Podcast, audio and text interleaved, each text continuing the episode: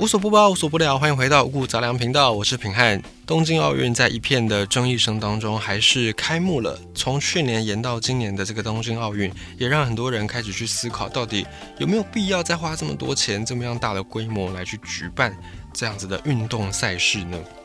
从《纽约时报》他们最近有一些评论，我们也可以看到，关于奥运，我们能够有一些反思。哦比方说，在奥运东京奥运这次的期间呢。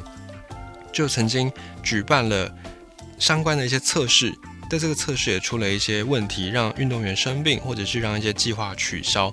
像是他们在之前的马拉松赛道，原本是在东京这个地方，有二十六点二英里长的马拉松赛道，他们要避免这种热伤害，要把光热反射出去，所以就涂层涂了一个反光涂层。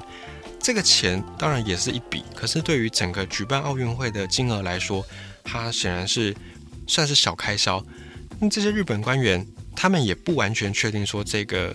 反光涂层涂下去到底能够有多大的作用。而就在这个不确定的同时呢，过没多久，最后日本官员决定啊把马拉松比赛场地往北移，移到北海道札幌这个地方。可是东京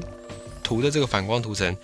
已经涂下去了，就这样子就留在东京，变成了一个为今年东京奥运做记录的印记。而在这次的肺炎疫情大流行之后呢，东京奥运也是一延再延，呃，一波好几折，沸沸扬扬，最后还是办了。可是，在这个过程当中，也让更多人去思考说，奥运举办幕后的黑幕真的是很多。但为什么我们大家还是这么热衷呢？首先，就是因为大家在看体育赛事的时候，还是会追求那种刺激感，还是会追求那种为不同队伍支持、加油、热血的感觉。但是从负面的一个部分来看，在举办奥运的过程当中，其实选拔哪个地方、哪个城市要举办，它背后的这个制度并不是这么公开透明。有人甚至说，与其说是竞争选拔，倒不如说像是贿选。而且对于奥运这些运动有更广泛研究跟分析的人，也觉得说，奥运在政治上是没有办法跟政治脱钩的。而且跟政治脱钩，其实也是不切实际的。奥运不管在哪个国家，不管在哪个地方办，都一定会跟政治有所关联。而比较可惜的是，以前大家都觉得奥运举办是一个光荣，哦，是一个对自己的城市、对自己的国家很大的一种肯定。但这几届下来，已经越来越少人会抱持着一种荣誉的心态来去争取办奥运，因为这几届的奥运办下来，花很多钱不说。带来的经济效益也没有如预期这么样的丰厚，但是对于当地的环境却留下了永续的影响。这个是很多奥运办完之后得到的一个共同的结果。而气候变迁这件事情也在影响着奥运的申办，像是冬季奥运需要很多冰雪的场地，可是因为气候变迁，冷的地方越来越少，可以办冬季奥运的地方也越来越少。所以这个是其中奥运首先面临到的一个困境。再来第二个困境是奥运主张平等、主张自由、主张人权，可是呢，这一些理念并没有完全忠实的反映在国际奥委会上。国际奥委会的主席这一百二十五年来，你猜有几届主席？你说我们以总统任期四年一届来算，一百二十五年，我们取一百二十好了，除以四，至少要有三十任的主席吧。但没有，这一百二十五年来只有九任的主席，而且这些主席都是白人男性，一个美国人，其他八个都来自欧洲。现在的奥委会主席叫做托马斯巴哈，他掌管着这一百零二个成员组成的委员会，而这些成员，你会想，那他们至少都是各个体坛上面各领域顶尖的选手吧？也不是，而这一些成员呢，他们大多数是透过政治关系、透过商业关系来获得这个位置，其中有十一个人还是皇室成员，所以他们跟真正体育的关联也不是这么样的深厚，所以就容易出现一些外行引导内行这样的一个现象发生。而且国际奥委会他们授予自身在所有奥林匹克事务上最高的权利。我就把自己当成是宪法一样的地位，任何法律跟宪法抵触，通通无效。所以他们就有点球员兼裁判的感觉，校长兼撞钟，任何事情都是国际奥委会说了算，而且他们又缺乏能够问责的制度，能够问责的机制。比方说，在我们的政府当中，如果哦哪一些官员犯了错，我们有监察院可以去弹劾，可以去纠正。可是，在国际奥委会并没有一个相对应的制衡机构，所以国际奥委会很容易就会充斥着一些问题，可是没有人有办法去针对这个问题来做解决。而奥运呢，它的举办也跟现实开始逐渐脱节。奥运它感觉上像是一种游行，像是一种。展现自己国家、展现自己的国旗以及国歌这样的一个庆典活动，它会助长所谓的民族主义。不过，民族主义一旦太过，会造成一些影响。比方说，像前阵子欧洲他们因为难民的这个事情，过度的产生了这种民族主义，甚至整个国家都往右派去靠拢。这个时候呢，就会排挤到社会上的一些弱势，因为就会觉得说啊，我们就是以自己的民族为主，我们就是要以。呃，保守派的人为主，所以他就会去排挤到一些弱势，这个也会造成一些社会上的问题。那么再来是像奥运提倡的这种性别多元啦，或者是青年多元啦，或者多元包容的价值，但是未必真的反映在奥运会上面。包含像今天的思想已经很多元了，文化也很多元，呃，青少年、青少女也很多元。可是呢，我们就讲最基本的性别。性别多元这件事情在奥运会上并没有得到体现。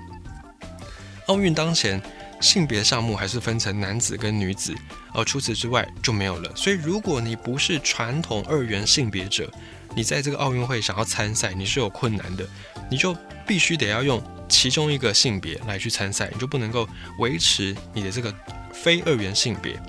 像在阿根廷，他们最近就通过了一个法案，是你可以在你的身份证性别栏上注记你是非二元性别者，就你不是传统定义的男生，或你不是传统定义的女生。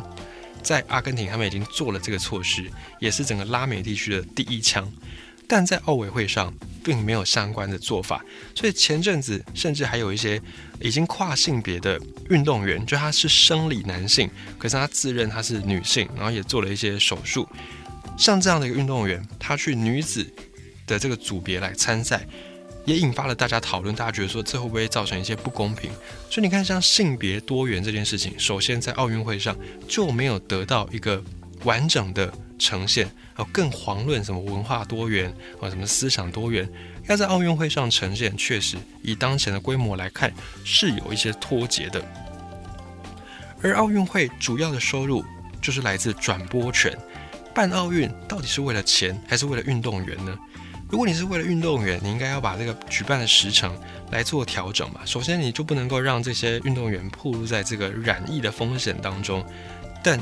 显然并没有，因为奥运还是继续办了，还是让这些运动员暴露在染疫的风险。再其次是举办奥运的时间。你应该要为这些运动员考量的话，你就要避开越来越热的夏季，而是选择比较凉爽、比较舒适的春季或秋季。但很显然也没有，所以这样这样的一个办奥运会，它到底是为了赚钱多一点，还是为了运动员在体育场上面来争一个荣誉多一点？这个地方可能也是要打上一个问号的。你说赚钱多一点，可能无可厚非，因为国际奥委会。百分之七十三的预算都是来自于转播权的收入，他们就是靠着转播权在吃饭的。所以你像你要叫他们完全放弃转播收入，那是不可能的。也因此，在实物上就会出现屈就这些转播媒体商而委屈运动员的情形发生。再来，对奥运会，大家还有一些诟病，就是申办过程当中有一些腐败的现象。以前呢，在申办奥运，大家都很踊跃，都希望自己的。国家希望自己的城市、自己的家乡可以争取到这个大的荣耀，可以受到这个肯定。因为你要办奥运，首先你财力一定要够嘛，再来是你的知名度不能够默默无闻。然后呢，你要有足够的硬体建设去容纳这么多的观众，容纳这么多运动员，还有你要足够的场馆，这些呢都代表着一个城市它的规模、它的实力是很雄厚的。所以以前大家都很新兴。很兴奋的，或者很踊跃的要来去支持，但在这几届办下来之后，随着这些禁药的丑闻啦，或者是国际奥委会的一些疑云呐，这些阴影笼上之后，大家越来越不觉得办奥运是一个很荣誉的事情，甚至觉得这个是一个诅咒。关于这一点呢，可以参考五谷杂粮前面几集的一个集数，有讲到在加拿大蒙特楼他们办完奥运之后，有人说就像是得到一个诅咒一样，你可以去翻一下前面的集数。所以像申办过程当中，现在大家已经不太那么踊跃的参与，在这个状况之下呢，国际奥委会比较倾向于内定的感觉来去决定说谁能够申办，而且回到我们一开始讲的。在这个奥运的赛场上，应该是多元的，应该是多面向的，而且足够包容的。但是这样的一个精神跟独裁政权显然是相背而驰，而国际奥委会还是比较倾向于在独裁政权底下举办奥运会，包含先前俄罗斯就办过这个索契冬季奥运，还有北京两千零八年的夏季奥运，以及紧接而来明年北京又要再办冬季奥运。而像这些政权，他们做的一些作为，显然都跟奥运的精神背道而驰。可是国际奥委会可能因为各种考量，因为经济，因为政治，或者是因为其他考量，还是会把这样的一个主办权交给这些比较倾向独裁的政权。这个也是为人诟病的一个地方。还有另外一个没有办法体现奥运平等包容精神的地方，在于举办国。奥运宣称主办国都是一视同仁哦，人人有希望，人人有机会。但是呢，非洲却是唯一一个没有办过奥运的大洲。奥运的这个旗子五环旗，这五个环就分别代表世界上五大洲，代表一视同仁，代表大家公平竞技。可是呢，非洲完全没有办过任何一届奥运，而在南半球办过的奥运也屈指可数，只有三次，两次还是在澳洲。一次就是在刚落幕的那上一届巴西里约热内卢的奥运，历史上只有三届奥运办在南半球，所以这件事情也让大家觉得，哎，奥运这种平等可能只是沦为口号，没有办法落实具体的这个状况。还有办奥运也会对环境带来很多伤害，比方说像先前办过一些奥运的城市，他们都留下大量的这种场馆。这些场馆很多的命运就是变成蚊子馆，因为没有办法再去举办这个比赛，然后就没有办法再负荷这个场馆的维护跟营运、运营营运，于是呢就只能放在那边沦为蚊子馆。还有在办奥运的时候，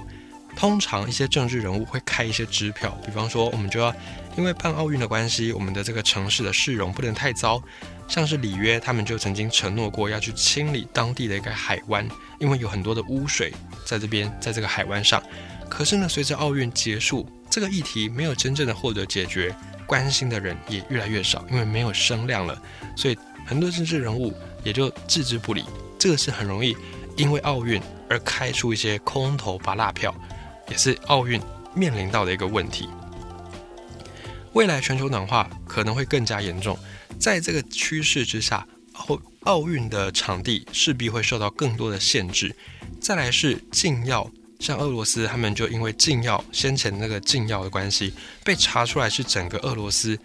有意包庇、有意为之，所以俄罗斯也被禁赛，就是禁止用俄罗斯的这个国家的名称，以及禁止国旗国歌出现在大型的体育赛事上近两年。所以在今年的东东京奥运，你就看不到俄罗斯的国家队，取而代之的是俄罗斯奥委会，他们巧立名目哦，就是避开这个限制，他们就用俄罗斯奥林匹克委员会，简称 ROC 来参赛，就是让没有用禁药的俄罗斯运动员还是能够去参赛。所以这个就是禁药造成的一些疑云。还有呢，全球暖化，然后禁药疑云，以及体育。体坛本来就有的一些性侵的丑闻，这些事情呢，也都加深了大众对于奥运的这种不信任感。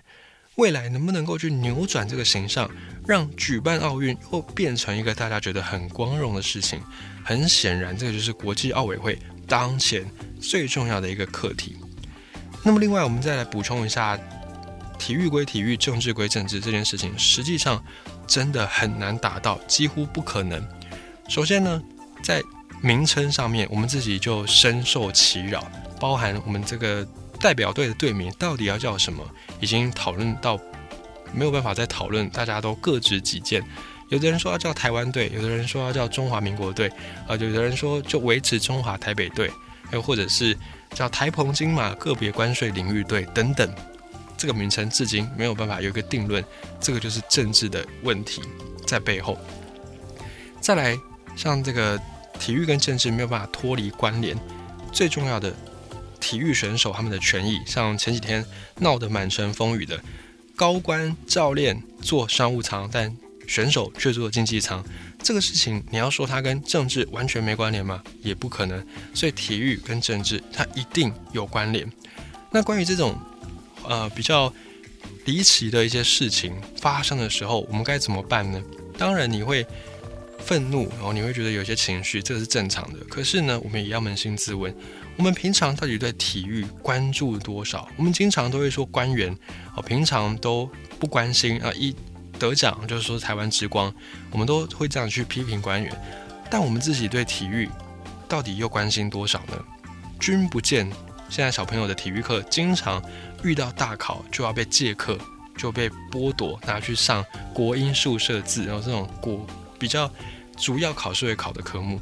这个就反映出我们对于体育这件事情并不是真的很关心。否则，为什么每年奥运之前一定都会爆出一些对选手来讲很荒唐的事？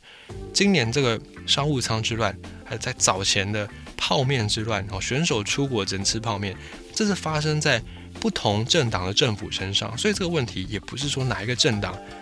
上任就能够解决，它是一个系统性的问题，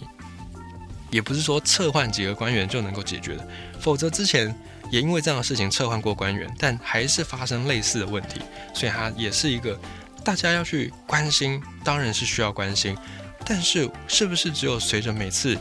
四年一次的奥运我们才关心呢？平常我们都默默。然后就把这个事情当做没有发生一样，对这些选手，好像我们也是有这种沾光的感觉。很多人就是四年球迷，四年才会当一次这个球迷，要平常怎么样都不关他的事都不管。这个也是要从我们每个人的意识，或者是每个人的这种对于体育的关心来去下手。这个也是一个。需要大家一起努力，然后它是一个结构性的问题，不是说啊换几个官员或者是喊几个口号就能够解决的，绝对不是。这个也是我们平常对体育多一点关心，然后对体育活动更重视。那当然要从不剥夺小朋友的体育课开始，又或者是我们对于体育的一些细项再去了解深一点。我们都关心奥运的这些选手，可是我们可能很少人知道奥运这些国手他们的国训中心到底在什么地方。所以这个也是一个我们自己要去做的功课，而不是说啊，就完全推给政府啊，完全推给官员啊，好像就都没我们的事一样。我们都是要去一起监督，不管这个政府是哪一个党派，不管谁上任，我们都要保持着这种监督的心态。也透过这次的奥运会，我们再做一些讨论，再做一些反思。